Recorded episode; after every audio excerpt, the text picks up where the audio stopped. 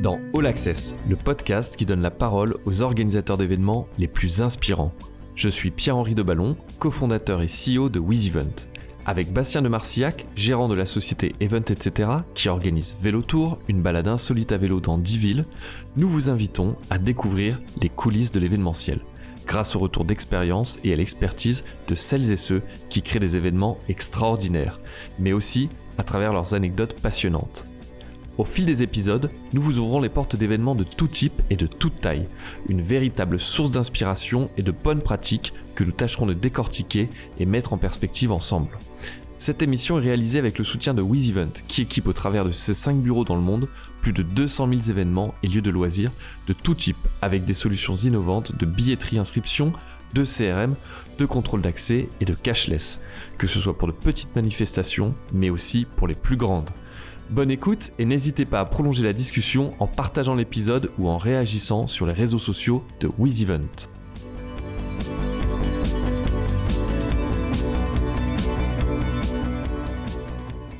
Bonjour à tous, bienvenue dans ce quatrième épisode de All Access avec Bastien de Marcillac. Bonjour. Aujourd'hui, nous recevons Carole Mayer, qui est la directrice du festival Art Rock.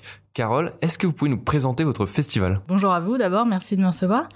Euh, Rock est un festival euh, qui, est, assez particulier, ça fait partie des plus vieux festivals bretons.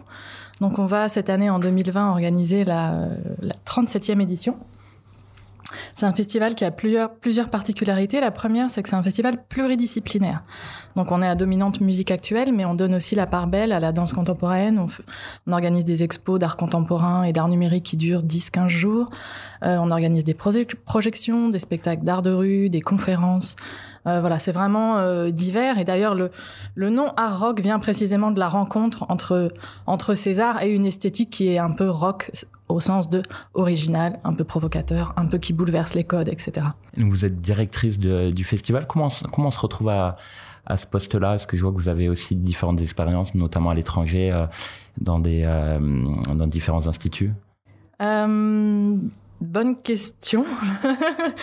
euh, je ne sais pas s'il y a un parcours type, euh, mais euh, c'est vrai que j'ai un, peu touché à tout. J'ai travaillé dans plusieurs festivals, notamment à l'international, effectivement. J'ai aussi travaillé pour l'Institut français et des, services culturels dans des ambassades de France à l'étranger, en effet. Et, et quand je suis rentrée en France, je suis devenue administratrice du festival à Rock. Et donc j'avais en charge la gestion, euh, gestion financière et aussi la direction de production.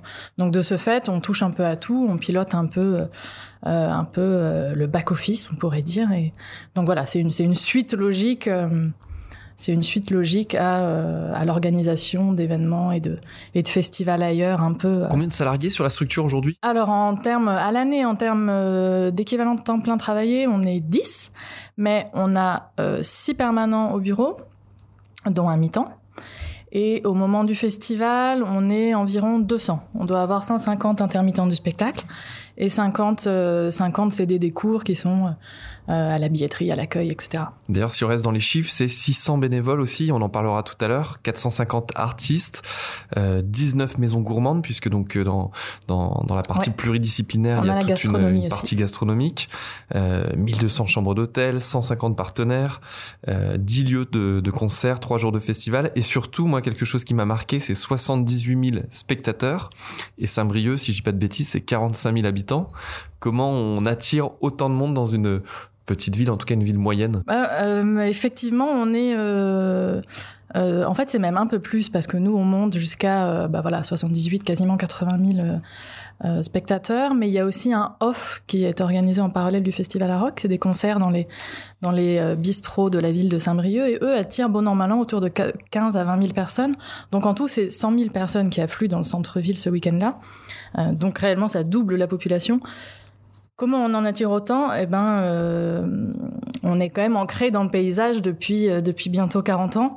On touche des générations différentes et donc c'est euh, voilà un public qui qui a l'habitude et qui euh, et qui vient euh, qui, qui a même grandi avec le festival Plutôt un public et qui local revient d'année en année. C'est plutôt un, un public breton où on, On a- arrive par l'éclectisme à attirer aussi euh, euh, des gens qui viennent chercher justement ce mélange d'art et, et, et de musique qu'on trouve pas forcément dans, dans beaucoup d'autres festivals? Ouais, c'est un public à 80% breton, mais on attire un public qui vient aussi euh, de Nantes, de Paris. Et puis des, des, régions périphériques. Effectivement, ça dépend des propositions artistiques. Il y a des projets comme des expos, des choses comme ça, où on fait venir des artistes internationaux qu'on ne voit même pas à Rennes ou à Nantes. Donc on peut en effet attirer du monde pour ces, pour ces artistes-là ou pour euh, des têtes d'affiche qui, euh, qui ne jouent pas ailleurs. Je pense par exemple l'année dernière à The Good, The Bad and The Queen, un groupe avec, euh, qui, avec Damon Albarn notamment. On, avait, on était une des deux seules dates en France et la seule dans le Grand Ouest. Donc de fait, là on, draine, ouais, on draine, on draine surtout, surtout l'ouest de la France. Et d'ailleurs, est-ce que on gère de la même manière des artistes, des groupes de musique que euh, un plasticien, qu'un artiste multimédia Est-ce qu'ils ont les mêmes exigences? Est-ce qu'ils sont aussi compliqués? Est-ce que euh, ou est-ce que ou est-ce que ça dépend finalement de chacun? Les, euh, les, les plasticiens sont un petit peu plus sobres. Ils sont effectivement non, c'est pas les mêmes, c'est pas les mêmes exigences. Du moins, c'est les mêmes exigences artistiques, c'est-à-dire ils s'accordent. Tous veulent que leur œuvre soit présentée, voilà, sous sous le, de la meilleure manière qui soit. Après, en termes en termes d'accueil, en termes de personnes, c'est sûr que les groupes de musique ont, euh, ont plus une habitude de, euh, de, faire la fête et de faire le show, alors que les plasticiens, bah, en général, eux, on les voit pas, et c'est dans un cadre beaucoup plus euh, académique. Et voilà. donc, donc effectivement, on n'a pas des riders de, de 12 pages pour pour un plasticien, c'est plus sur la technique où, où c'est un peu plus compliqué, quand c'est du multimédia, quand il y a des choses qui se passent en direct, des voilà des, l'art numérique a, quand même quelque chose de compliqué où il faut à tout prix que tout fonctionne parce que sinon euh, l'œuvre ne, ne, marche pas et, et voilà, c'est raté. Nous, on, voit donc euh, Art Rock, c'est un vrai festival euh, pluridisciplinaire avec évidemment de la musique, mais aussi de l'art de l'art de la rue, de la vidéo, le festival Rock and Talk euh, également.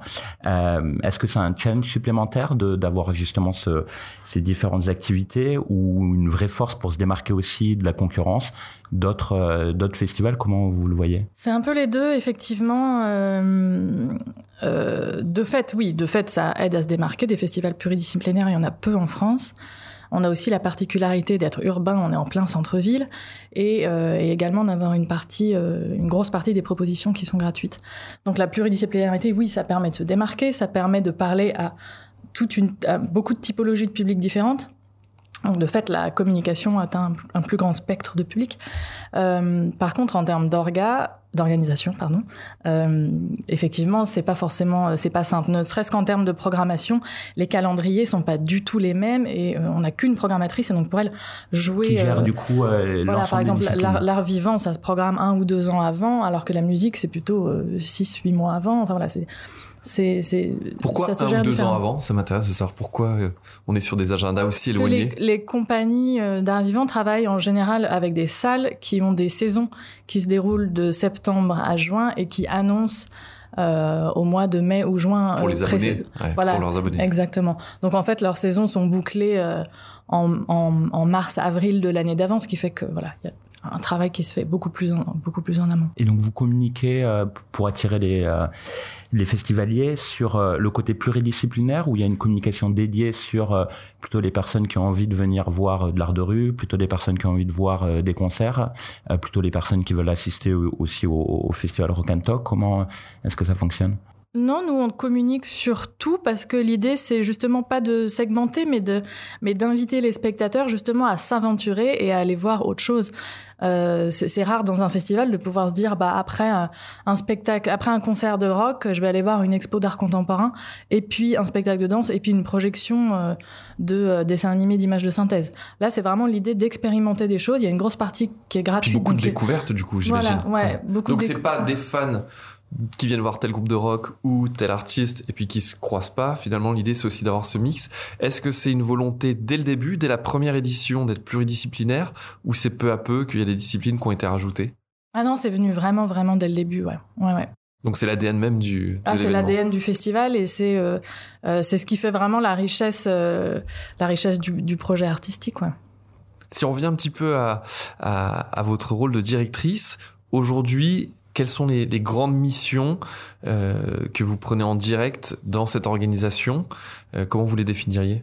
Il y en a beaucoup parce qu'on est une euh, petite équipe, mais c'est veiller à la bonne organisation du festival. Donc il y a une part de de recherche de financement, il y a une part de de direction de production, il y a une part de d'encadrement de, l'équipe et justement d'assister euh, les différentes équipes et de participer euh, bah, un petit peu à la com, un petit peu à la prog, etc. il y a effectivement aussi une, fonction représentative. Euh, qui... Vers l'extérieur, ouais. En termes de production sur l'événement, est-ce qu'il y a des choses que vous gardez vous en direct ou tout du moins en préparation pendant l'année sur lequel c'est vous directrice qui avez la main de A à Z et ensuite pendant l'événement vous donnez la main à des j'ai envie de dire des saisonniers ou est-ce que non vous êtes toujours en support? Non, il y a des fonctions que j'ai euh, que j'ai gardées aussi euh, aussi par par euh, par attrait et goût personnel pour la production parce que c'est un peu le secteur d'où je viens et aussi parce qu'on a on a personne à l'année. Nous, on a juste une chargée de prod qui arrive qui, qui, est là pendant trois mois, donc qui peut pas forcément gérer tous les dossiers. moi, par exemple, je gère les bars de A à Z et, et voilà, là, je, je, pendant le festival, effectivement, il y a une équipe qui prend la main. Euh, j'ai longtemps géré euh, le cashless aussi. Euh, aujourd'hui, on a quelqu'un qui s'en occupe. Mais voilà, il y a quelques éléments que j'ai que j'ai gardés. Et puis après, il y a ce qui va aussi avec la fonction et qui est, par exemple la gestion de tout ce qui est sécurité, etc. Et qui là n'est pas. Alors, je voulais en parler justement parce que dans votre dans votre parcours, il y a une formation de police. Et, et, je me suis dit, tiens, ça colle pas avec cet univers de la culture, des arts. Euh, Est-ce qu'on peut en savoir un peu plus? Est-ce que et dans quel cadre vous avez fait ça? Non, c'est pas une, c'est pas une, c'est pas une formation. Euh, euh de, de, de, police ou de policier, mais effectivement, c'était à l'école nationale euh, supérieure de la police. C'était une, une formation plus précisément sur les risques terroristes dans l'événementiel, puisque c'est malheureusement quelque chose auquel, voilà, un peu auquel nous sommes soumis ou par lequel nous sommes menacés depuis quelques années. Euh, et c'est quelque chose pour lequel on n'est pas du tout préparé. Nous, on organise des spectacles euh, parler de, euh, de, tuerie de masse, c'est pas, on n'a pas du tout fait ça pour ça. Au contraire, euh, on est plutôt là pour, pour organiser des fêtes. sécurité quoi, si finalement. je vais pas dire que c'est des sujets tabous, mais c'est pas des sujets qui sont les plus mis en avant. On dit pas. Pas du tout. Et puis c'est pas des jusqu'à il y a quelques années, je dirais même avant 2015, euh, la sécurité était là, mais c'était moins lourd et, moins. C'est une démarche que vous avez faite en vous disant tiens c'est un sujet que je veux mieux maîtriser. Ouais, tout à fait. Et du coup, vous avez changé euh, entre 2015 justement, euh, enfin les événements organisés euh, avant 2015 et les événements aujourd'hui euh, organisés. Il y, a un, il y, a un, vrai changement en termes de euh, gestion de la sécurité sur l'événement des coûts supplémentaires probablement également. Comment est-ce que ces changements ont eu lieu vous travaillez avec les, les autorités compétentes, j'imagine, sur ces éléments-là. Oui, bien sûr, on travaille déjà avec les, les autorités compétentes, ce qui euh, c'est beaucoup plus lourd. En fait, on nous demande beaucoup plus de choses. Euh, D'ailleurs, on nous demande des choses qui ne devraient pas forcément être demandées à des, à des associations, mais c'est vrai comme, que comme quoi y a, y a, bah, c'est-à-dire qu'on on arrive à, à, nous, on est un festival urbain en plus, on arrive à devoir sécuriser euh, un, centre-ville entier. Euh, voilà, c'était aussi le, le, pourquoi du comment de cette formation, c'est qu'à un moment donné, euh, bah, on n'est pas forcément là pour ça, on sait pas faire, et on se retrouve en plein festival à devoir gérer des dispositifs anti-intrusion, à déplacer des véhicules. Enfin voilà, ça devient ça devient vraiment euh, un sujet euh, un sujet énorme où avant c'était juste bah voilà on gérait les entrées la fouille la palpation les barrières etc d'ailleurs c'est un sujet même qui euh, qui vient parfois perturber les modèles économiques. Je crois que c'est dans l'actualité euh, la circulaire Colomb donc pour nos auditeurs la circulaire Colomb oblige les manifestations sportives et culturelles euh, à prendre alors à prendre en charge les, les, les frais des policiers gendarmes qui sont déployés pour la sécurité également à l'extérieur de l'événement. Et, et elle vient d'être validée par par le Conseil d'État. Euh, de votre côté, cette circulaire, elle a eu quel impact économique? Pour l'instant, cette circulaire n'a pas eu d'impact économique parce que euh, on se bat pour euh, pour ne pas payer, tout simplement. C'est plusieurs milliers d'euros, voire plusieurs dizaines de milliers d'euros qui sont demandés à des festivals. Euh, nous, on se bat contre et jusqu'à présent, on a vraiment travaillé euh, en bonne intelligence avec la préfecture. Donc, euh, donc ils ont été conciliants et euh, on s'est basé sur des sur sur des arguments qui sont que bah, on est un festival 100% associatif, que euh, on est en plein centre-ville et que de fait voilà, c'est pas, pas une assaut de sécuriser tout un centre-ville. L'État a quand même une mission euh, les, de maintien les, de l'ordre public. Et puis les euh, qui parce que quand on fait venir autant de personnes, c'est des nuitées, c'est des commerçants qui travaillent, de l'activité, ouais. des transports. Ah, les retombées économiques sont, sont du énormes. C'est la mairie qui prend en charge ces, ces frais supplémentaires Non, euh, non, c'est l'État. Ouais. Mais il y a une disparité euh, là-dedans qui n'est qui, n'est pas expliquée. Il y a des festivals qui n'ont pas à payer, il y en a d'autres qui ont à payer. Il y en a qui payent 5 000, parce que finalement il y a beaucoup de négociations qui se fait de gré à gré en fonction des relations aussi avec euh, les préfectures, et les autorités en place. Euh, et, et on a même le sentiment que ça concerne presque qu'exclusivement les, les, festivals. C'est-à-dire qu'on en entend beaucoup moins parler dans l'univers du sport, euh, dans d'autres d'autres types de manifestations qui drainent autant de personnes, mm. voire plus. On pourrait même dire que ça concerne les festivals euh, de musiques actuelles, puisque l'État euh, lui-même a annoncé qu'il ne demanderait pas au Festival d'Avignon euh, de payer la facture. Or, euh, pourquoi on demanderait euh, aux Vieilles Charrues ou aux Européennes ou à un rock, et pourquoi on ne demanderait pas à Avignon ou ou, ou, au festival de la BD d'Angoulême. Enfin voilà, un festival est un festival. Il y a un point moi, que je voulais creuser, donc on, on parle un petit peu de l'aspect économique. Il y a quelque chose qui est très intéressant aussi dans votre modèle, c'est qu'on est à la fois sur du gratuit et sur du payant. Euh, et bah, je voulais que vous m'en disiez un petit peu plus. Est-ce que c'est une volonté? Est-ce que euh, comment on arrive à compiler les deux? Effectivement, c'est une volonté et c'est vraiment, euh, c'est même un credo. C'est-à-dire, c'est inscrit dans l'ADN du festival. On y tient. On a près de 50% des propositions artistiques qui sont gratuites. Il y a plusieurs raisons à cela. Euh, il y a le fait qu'on soit en, centre-ville et qu'on ne veut pas barricader la ville. On veut que ça reste ouvert et que les habitants puissent en profiter et puissent se balader et bah sans forcément même prendre part au festival. Quand ils vont acheter leur baguette de pain, il y a le musée à côté, ils visitent l'expo, ils rentrent chez eux et s'ils veulent pas aller voir les concerts ou payer voilà l'idée c'est vraiment que ce soit ouvert sur la ville euh, et ensuite bien entendu que ce soit accessible à qui que ce soit, quelle que soit euh, la provenance, euh, la catégorie sociale, etc. C'est vraiment de dire que tout le monde puisse venir et picorer et soit voir quelques concerts gratuits, soit emmener les enfants voir euh, des projections de, de, dessins animés en images de synthèse, soit, soit emmener une école. on a beaucoup de scolaires qui viennent visiter l'expo précisément parce qu'elle est en centre-ville, donc accessible et gratuite.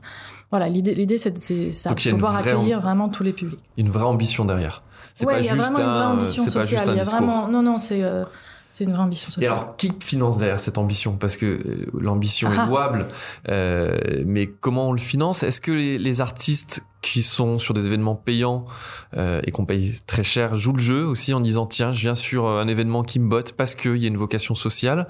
Est-ce que c'est les collectivités ou est-ce qu'au contraire on va plus facilement toucher des partenaires qui disent bah voilà moi c'est euh, quelque chose qui colle avec euh, mon engagement de marque? Effectivement, la question de qui finance est importante.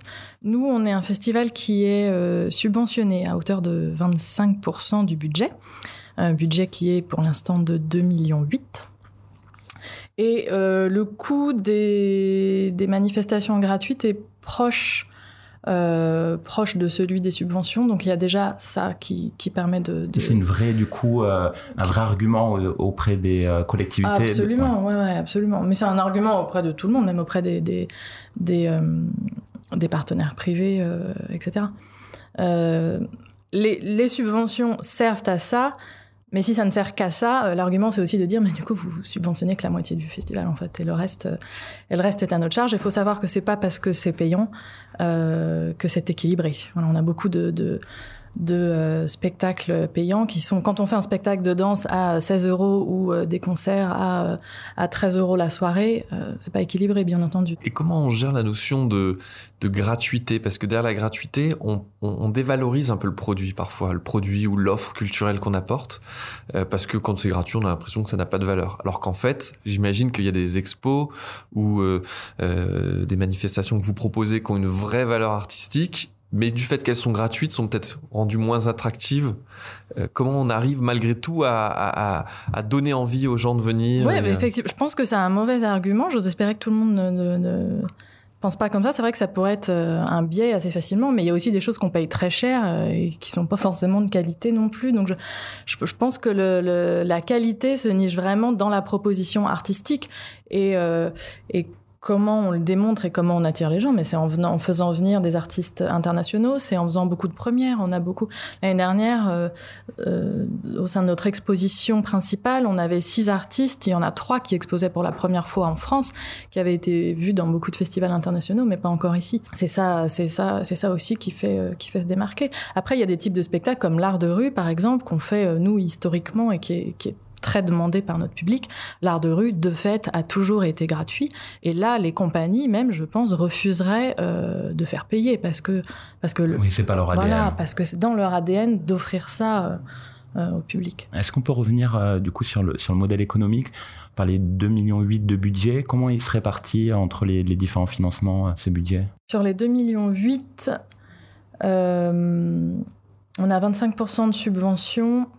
Je n'ai pas révisé les chiffres on doit avoir 30% euh, ou 35% de financement privé euh, et le reste, euh, et le reste c'est billetterie. et recettes annexes. Oui, notamment tout ce qui est food and beverage et, ainsi de suite. Et l'ensemble du food and beverage, c'est le festival Rock and Talk où il y a, y a du coup le festival Rock and Talk qui vit Rock and Talk est une manifestation qui fait partie du festival. Après, on a, on a d'autres propositions culinaires plus diverses et ailleurs, et on a et on a des bars dans chaque, chaque salle de spectacle, etc.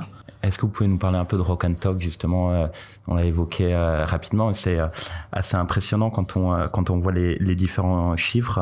on a euh, beaucoup de chefs euh, cuisiniers euh, étoilés, dont, dont, certains ont, trois étoiles. et c'est plus de 16 000 assiettes gourmandes qui sont servies aux festivaliers. voilà, est-ce que vous pouvez nous en dire un peu plus? Ouais, effectivement, Rock and Talk, c'est c'est une manifestation originale. En fait, on était le premier festival à vraiment mettre la gastronomie et l'idée du bien manger au cœur de nos propositions et, et, de traiter ça comme une proposition artistique. et le concept était simple, c'était de réunir des chefs locaux et régionaux, dont euh, une bonne partie de chefs étoilés. Il me semble qu'on en a 5 sur 20 euh, cette année. Et que chacun bah voilà, fasse, euh, un plat gastronomique qui est vendu 8 euros. Donc c'est vraiment pour le prix d'un kebab, vous mangez un plat conçu par un chef étoilé, c'est plutôt, plutôt classe. et dès le début, on y a aussi adjoint une collaboration artistique, c'est-à-dire que chaque année, il y a un des artistes de la grande scène qui collabore avec un chef étoilé briochin pour réaliser un plat.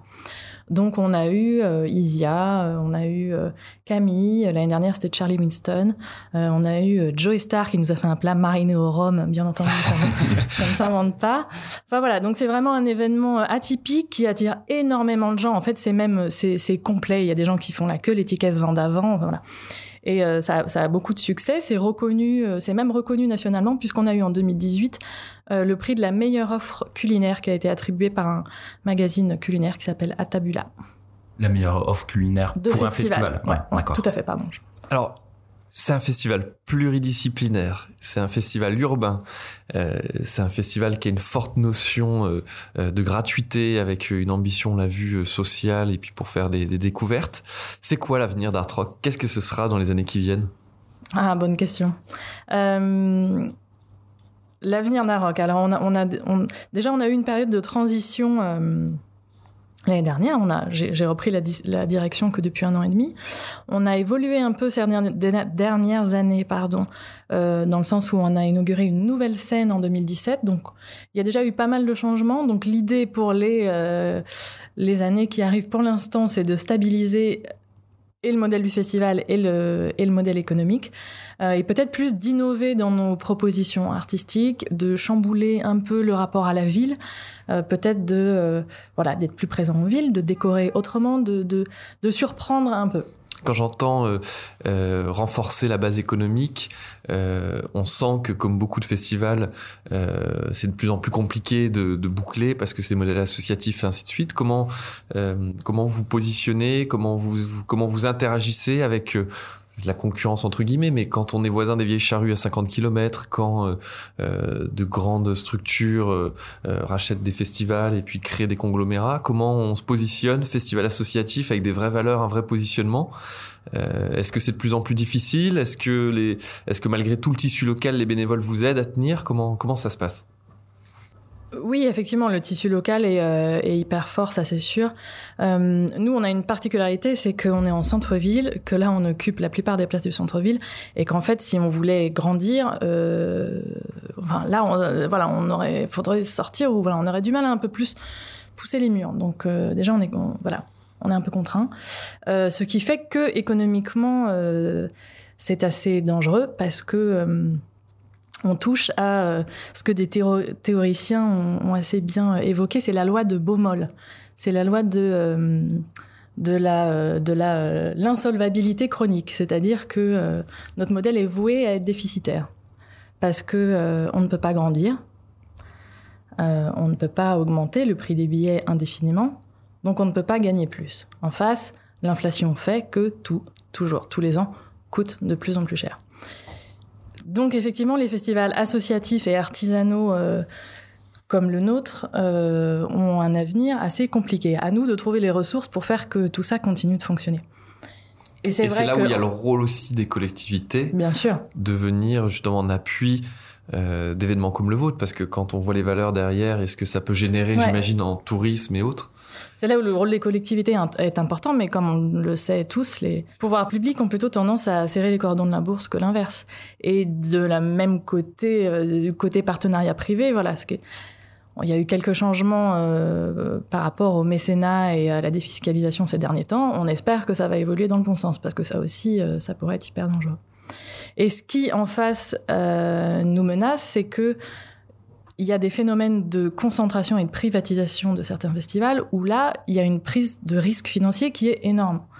Donc effectivement, eux peuvent se permettre d'affronter ce système de, déficit chronique où, euh, où effectivement on sait que euh, tous les ans, euh, on n'est jamais sûr d'équilibrer, on n'est jamais sûr de pouvoir mettre de l'argent de côté, etc.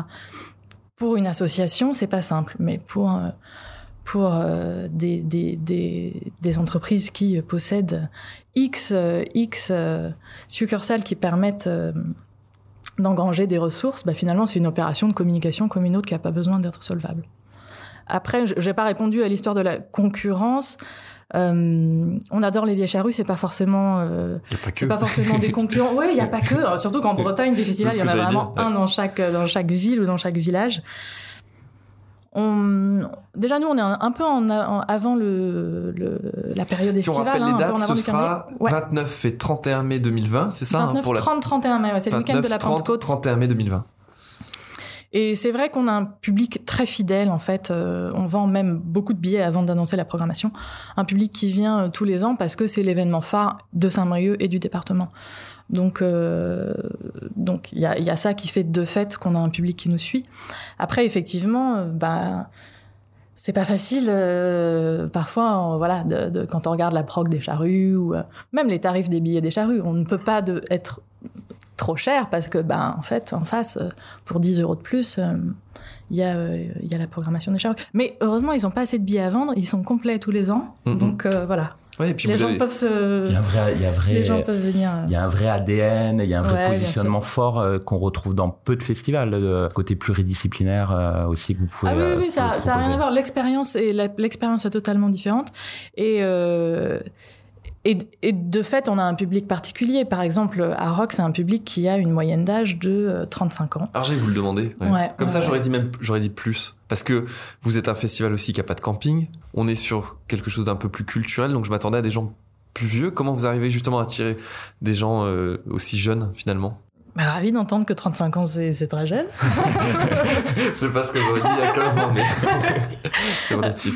Euh, en fait, ce qui est, ce qui est particulier à Rock, c'est du fait de toutes ces propositions artistiques, on a un public qui grandit avec le festival et euh, dont les pratiques artistiques évoluent euh, en fonction de l'âge et de la fréquentation du festival. C'est-à-dire que ils vont arriver euh, lycéens avec leurs parents ou avec leurs amis, et puis après ils vont venir euh, avec leurs potes, et puis avec leurs copines, et puis après eux-mêmes eux-mêmes vont amener leurs enfants. Donc ils commencent par fréquenter les concerts, puis ils grandissent un peu, ils vieillissent un peu, ils vont euh, fréquenter euh, peut-être plutôt euh, la danse contemporaine, les concerts de jazz en intérieur, etc.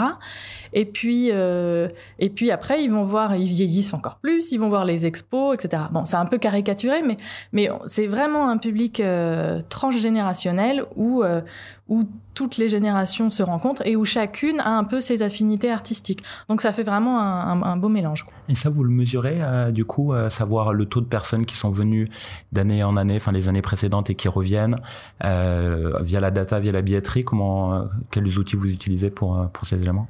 On l'a mesuré via des études de, de public réalisées par un cabinet d'audit en fait.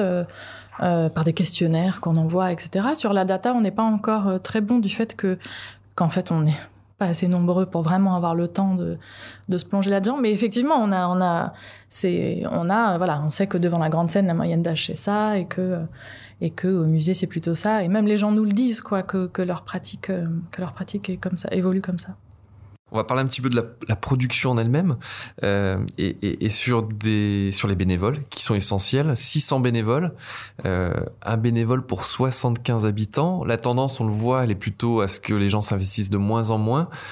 C'est un vrai tour de force. Quelle est votre recette magique? Ah bah bonne question. On a non non c'est un, public hyper fidèle et euh, euh, beaucoup de bénévoles sont là depuis longtemps et reviennent d'année en année. Euh, tout comme le public, d'ailleurs, je crois que le public en moyenne c'est cinq éditions par personne et les bénévoles ça doit au moins être deux trois. Donc, euh, en fait, c'est, c'est du fait que ce soit urbain, vraiment, les, les, les habitants de la Ils région. s'approprient l'événement. Et ouais, de, de, de la vie, de l'agglomération, se le sont appropriés et ça veut vraiment partie de leur calendrier de l'année et, et, ils aiment y participer. Donc, de fait, on n'a pas de mal du tout à recruter nos bénévoles. Euh, on, Ils sont là on que- en a même un peu trop, on a même des listes d'attente. Ils sont là, c'est vrai, ils sont là Ouais. que les trois jours ou Non. à l'année vous avez euh, des commissions, euh, euh, des activités, des événements? Non, on n'en a pas à l'année, mais euh, ça commence un peu en amont du festival euh, pour la diffusion, où on a des bénévoles qui nous aident à, à diffuser nos supports de communication. Et puis euh, une semaine avant le festival pour aider à- au montage et, euh, et à, la, à la logistique autour de la production de l'événement. ouais. Et vous avez des outils pour euh, vous aider au pilotage justement de ces, de ces bénévoles, leur affecter des tâches, etc. Comment vous travaillez sur euh, cette gestion des, des volontaires, des bénévoles? On travaille de manière assez euh, artisanale avec un logiciel fantastique qui s'appelle Excel. Génial. Comme beaucoup d'organisateurs. Ouais, ouais, ouais. euh, ça fonctionne, ça fonctionne. Pour l'instant, ça fonctionne comme ça. C'est sûr, si on Puis en avait j'imagine des que vous avez euh, des, ce serait dire plus des compliqué. chefs bénévoles, mais en tout cas des, des bénévoles plus plus sur lesquels vous vous appuyez et qui eux vont coordonner ensuite d'autres équipes. Oui, c'est sûr. En fait, c'est même euh, chaque équipe euh, bénévole est encadrée par un salarié. Euh, et puis on a des bénévoles qui sont qui sont là depuis euh, depuis. euh, on on a des gens qui ont fait toutes les éditions ou presque. Il me semble que, que le, le plus ancien a fait 35 éditions, donc sur 37, il en a loupé deux. C'est quand même pas mal. Donc il a vécu euh, la dernière édition. On, a- on avait envie de revenir euh, un petit peu sur, sur la gestion des risques et, et des différents éléments. L'an dernier, lors de la, la première journée, enfin la première soirée du, du festival, il y avait une forte tempête euh, où vous avez failli pas ouvrir. Euh, bon, c'est des, des, des éléments qui sont toujours compliqués à gérer. Ça, ça nous intéresse de voir un petit peu comment vous avez vécu bah, cette journée. Comment vous l'avez voilà. piloté Et- et Alors on pilote pas la météo, mais quelles actions sont mises en place Qu'est-ce qui se passe dans les coulisses à ce moment-là et dans quel état d'esprit on est? Euh, alors, on a dû apprendre ça peut-être la veille. Euh, donc, dans un premier temps, euh, l'information est gardée secrète pour que personne ne panique. Donc, c'est vraiment la direction, la direction technique et le chargé de sécurité. Quand vous dites elle est Euh, gardée secrète, c'est que c'est une info, c'est la préfecture qui vous prévient en disant attention, on a, on a une météo qui risque d'être compliquée, ou est-ce parce que finalement la météo elle est accessible à non, tous là, là, là, oui, c'est nous qui avons, c'est nous qui avons vu l'alerte, euh, alerte orange, alerte rouge, je ne me souviens plus ce que c'était. Euh, c'est nous qui avons vu ça, qui a donc de, j'ai contacté euh, la préfecture et puis bon là, on a, c'était le jeudi, donc on s'est dit, bah, on va voir comment comment ça évolue le lendemain. Et le lendemain, bah en fait, c'est faire des relevés euh, toute la journée, euh, regarder les prévisions vraiment heure par heure en étant en contact avec la préfecture. Et de fait, on peut pas prévoir grand chose parce que la météo, ça peut, ça peut changer du jour au lendemain. Quand on a prévu d'ouvrir à 18 h ben, c'est surtout à 16, 17 heures que ça se, que ça se joue. Et à 16, 17 heures, bah, c'est là où le vent était le plus fort. Donc, Combien de kilomètres heure du coup? On a eu 108. D'accord. Ouais. 108, euh, ce qui est un beau record. Mais en fait, on a, on a quand même un protocole de sécurité qui est très très clair parce que toutes les structures sont tenues pour euh, résister à X km heure de vent. Donc on sait que et puis et puis sur la grande scène, il y a un anémomètre qui mesure la vitesse du vent. Donc en fait, de fait, s'il y a trop de vent, l'alarme se met en route. Le responsable de la grande C'est scène. automatique, ça l'alarme se met en route automatiquement? C'est lié Ouais, au... ouais, ouais, D'accord, ouais, ok. ouais. Oui, donc il y a même une partie finalement, parce que c'est lourd hein, d'avoir ce genre de décision à prendre pour avoir été Ah de oui, côté organisateur. Mm. Euh, on se dit mais si je prends la décision puis qu'en fait le vent retombe, bah, c'était dommage. Et en même temps, s'il y a le moindre accident, c'est quand même très compliqué. On bosse un an dessus. On a quelques minutes dans une situation souvent de fatigue et avec des informations un peu complexes. On n'est pas assis dans un bureau au calme.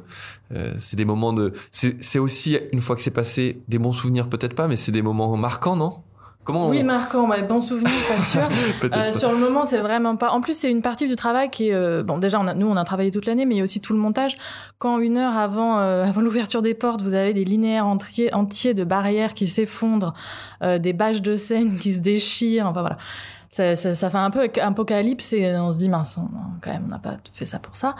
Euh, et puis, sur, en fait, pour, pour revenir sur le choix d'ouvrir ou pas, euh, euh, c'est simple. Soit on rentre dans le protocole de sécurité, ça sonne, on, on nous dit, bah voilà, on doit tout démonter parce que euh, voilà, on démonte tout et donc de fait, on n'ouvre pas. Ce qui ne s'est pas produit.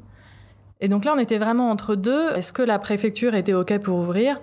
Euh, nous, on était prêts à évacuer s'il avait fallu avec un protocole de sécurité maîtrisé par chaque personne sur le site. Qui, qui a déjà un plan B que, sur lequel vous avez travaillé en amont ou, euh, ou au final c'est vraiment au dernier moment qu'on qu réfléchit à ce plan ou est-ce que vous avez déjà ces, ces protocoles non, non, qui non, sont écrits réfléchi, ouais, C'est réfléchi en amont, ouais, surtout ouais. qu'on sait que, surtout quand c'est, euh, voilà, c'est aussi réfléchi euh, depuis la veille, vu qu'on sait que, que ça pourrait arriver. Mais en fait, effectivement, on a la préfecture au téléphone. euh, Et ils vous disent quoi, la préfecture? Ils vous disent nous, on y va? Ou ils vous Eh ben, disent, pour le coup, quand ils on... vous disent prenez vos responsabilités? Euh, une fois que l'équipe technique et que, les, euh, et que les responsables de sécurité étaient prêts pour euh, étaient prêts eux à ouvrir et que ça leur semblait pas un danger, Ils vous suivent. on appelle la préf. La préf, la préf est ok à condition qu'on puisse évacuer. On se dit bon bah on y va quoi, avec euh, avec un petit peu la boule dans le ventre, mais en se disant le vent est censé baisser vers 8-9 heures, on croise les doigts. euh, les artistes acceptent de monter sur scène Oui, parce que ça, ça, aussi. ouais. il y a aussi ça, faut Et- aller les et voir, comment on leur dire. communique avec le public du coup parce qu'on peut pas les laisser Ah, tout à fait. dans la dans l'expectative donc euh, est-ce que c'est de dire on vous tient au courant toutes les demi-heures euh, est-ce qu'il y a Ouais, ouais, euh, c'est ce qu'on a différents fait. éléments c'est ce que vous Bah, avez pour fait le coup, vraiment, euh, on a En vraiment utilisé les réseaux euh, sociaux ouais. euh, en leur disant bah voilà, on va, euh, on, on ouvre un petit peu plus tard, et puis ça y est, c'est ouvert, et puis euh, le vent retombe. Enfin voilà, c'est c'est vraiment être transparent et surtout pas laisser s'instaurer de climat de panique. quoi. oui ouais. Il y a des gens qui, qui vous le reprochaient, enfin, ou qui disent euh, c'est pas, euh, c'est dangereux d'ouvrir, c'est inconscient ou. euh, Non, pas du tout. pas et du on tout. était même surpris et touchés par notre public parce que euh, parce qu'il y avait du monde et que euh, il y avait du vent, il faisait froid, il pleuvait. Et, euh, et c'est là où c'est là où on sait que le public Ouais. breton est vraiment le meilleur du monde. bah, c'est que ils, quand étaient là finalement, avec leur poncho. Et donc c'est des bons moments. Mais ce que je disais aussi, Ouais. c'est des moments marquants, mais c'est certainement aussi, peut-être, je- enfin je, je pense, des moments où, avec le public, mais aussi avec ses équipes, on sent euh, quelque chose qui peut se souder dans ces moments-là un peu difficiles, où on sent tout le monde à son poste prêt à y aller. Et ça, je pense que ça compte. Ouais. Euh, est-ce que, sur, revenons un peu plus sur des, des, des questions très terre à terre, est-ce que vous aviez une assurance annulation qui vous couvrait dans ce cas-là? On peut aussi dire, bon, je suis couvert. Euh, Oui, après, il faut surtout pas se dire euh, je suis pas couvert. euh, Et j'y vais. Non, mais donc à je- donc bien j'y sûr. vais. Parce que là, voilà, là, en fait, là, honnêtement, enfin, moi, je me suis pas vraiment posé la question de savoir euh, euh, c'est c'est est-ce que c'est est-ce que c'est safe ou est-ce que c'est pas safe? On n'est pas là pour risquer la vie des gens euh, que ce soit le public les gens de l'équipe etc Ouais, C'est- soit on ouvre dans des bonnes conditions soit on soit on n'ouvre pas. Effectivement on a on a une assurance euh, annulation euh, voilà qui couvre les intempéries mais euh, c'est un phénomène qui se multiplie de plus en plus. On n'a pas été les seuls à avoir, euh, à avoir des tempêtes cette année, et d'autres ont eu même des tempêtes l'année précédente. C'est ouais, voilà, c'est assez, euh, assez menaçant ce climat. Et compliqué nous attend. aussi Ouais. pour, pour avoir vécu ça euh, avec Pierre-Henri euh, sur, sur un événement. Merci euh, Carole, on a eu des, des, des petites questions euh, un petit peu sur, euh, de manière un peu, un, peu générale euh, qu'on qu'on voulait vous poser également sur euh, à la fois Atroc et puis, et puis d'autres éléments. Et, mais du coup, quel est votre meilleur souvenir sur, euh, sur Atroc? Le meilleur souvenir. Tout le- En plus, je suis même pas sûre d'en avoir de. Enfin, si maintenant le mauvais, ça va être cette tempête. Ça y est, je réponds. le- c'est ma question d'après. Non, non, c'est- non, non, je me Donc disais. le pire souvenir, c'est la quel est le tempête. meilleur, quel est le mauvais. Euh, Ben peut-être, enfin c'est forcément le public et de de de pour le coup si on revient à l'année dernière de sentir que le public est là et est derrière nous quoi qu'il arrive, qu'il pleure ou qu'il vente quoi, qu'il pleuve ou qu'il vente. C'est là où on se dit qu'on a qu'on n'a pas euh, bossé toute l'année pour rien et voilà. Carole, Et- on va vous donner des super pouvoirs. Ouais. et vous pouvez Donc choisir. j'éradique le vent et la pluie. Vous pouvez remonter dans le temps et prendre des billets pour un événement auquel vous n'aviez pas assisté. Ce serait quel événement? Qui n'est pas euh, qui n'est pas le festival à rock. Évidemment. Ou une édition, fut, euh, une édition précédente du, du festival Ah bah il y a eu des chouettes trucs, hein. il y a eu il y a eu une expo euh, de d'Andy Warhol, d'œuvres authentiques d'Andy Warhol à Saint-Brieuc, il y a eu Sonic Youth sur scène. Non, il en faut qu'un seul. Il y a eu des choses fantastiques Ce à serait Rock. quoi alors? Euh, je crois que je crois que j'irais bien voir un concert de Queen euh, au Wembley Stadium, quelque chose comme ça. Ah, C'est validé. Et qu'est-ce que vous regardez en premier euh, quand vous arrivez sur, euh, sur un événement? Ouh là là, moi je suis un peu, euh, je suis un peu un espion. Je regarde absolument tout. J'arrive à, je prends en photo la signalétique, euh, les poubelles, les toilettes. Enfin voilà, je, je, je suis un peu voilà. C'est vraiment, on y va nous en repérage. Et c'est vrai que moi j'ai un œil sur tout pour voir, euh, pour voir euh, comment c'est fait ailleurs. Et du coup, ça permet de mettre de, de détecter des points d'amélioration euh, chez nous, quoi, sans, sans, sans nécessairement co- le- copier les autres, mais de se dire ah bah oui effectivement euh, ça c'est pas bête comme euh, comme traitement, etc. Donc je, je ouais moi je suis un peu une, euh, une psychorigide de l'organisation, je regarde tout de A à Z euh, partout. Pour finir, si vous deviez créer un événement, Art Rock c'est fini, et là c'est vous qui devez créer un événement, qu'est-ce que vous créeriez comme événement? Bah ce serait dur en plus de faire euh, de faire euh, de faire différent d'un rock. Moi je suis assez attachée à la pluridisciplinarité, donc je pense que je garderais ça. Euh, ce serait voilà, je pas à me satisfaire d'un événement. En plus Art moi je, je, je viens de l'art vivant là-bas, je viens pas du secteur mus- musical, donc ce, ce sera un autre art rock. Si art rock n'existait n'existait plus, il faudrait le réinventer. Ce sera un autre art rock, ouais. Merci Carole. Carole, donc la directrice du festival Art Rock qui se déroulera du 29 au 31 mai 2020 à Saint-Brieuc, festival pluridisciplinaire, urbain, avec une forte dominante gratuite pour la découverte. Si vous avez apprécié ce podcast, partagez-le avec votre réseau et n'hésitez pas à le noter, notamment sur Apple Podcast. À bientôt. À bientôt, merci beaucoup.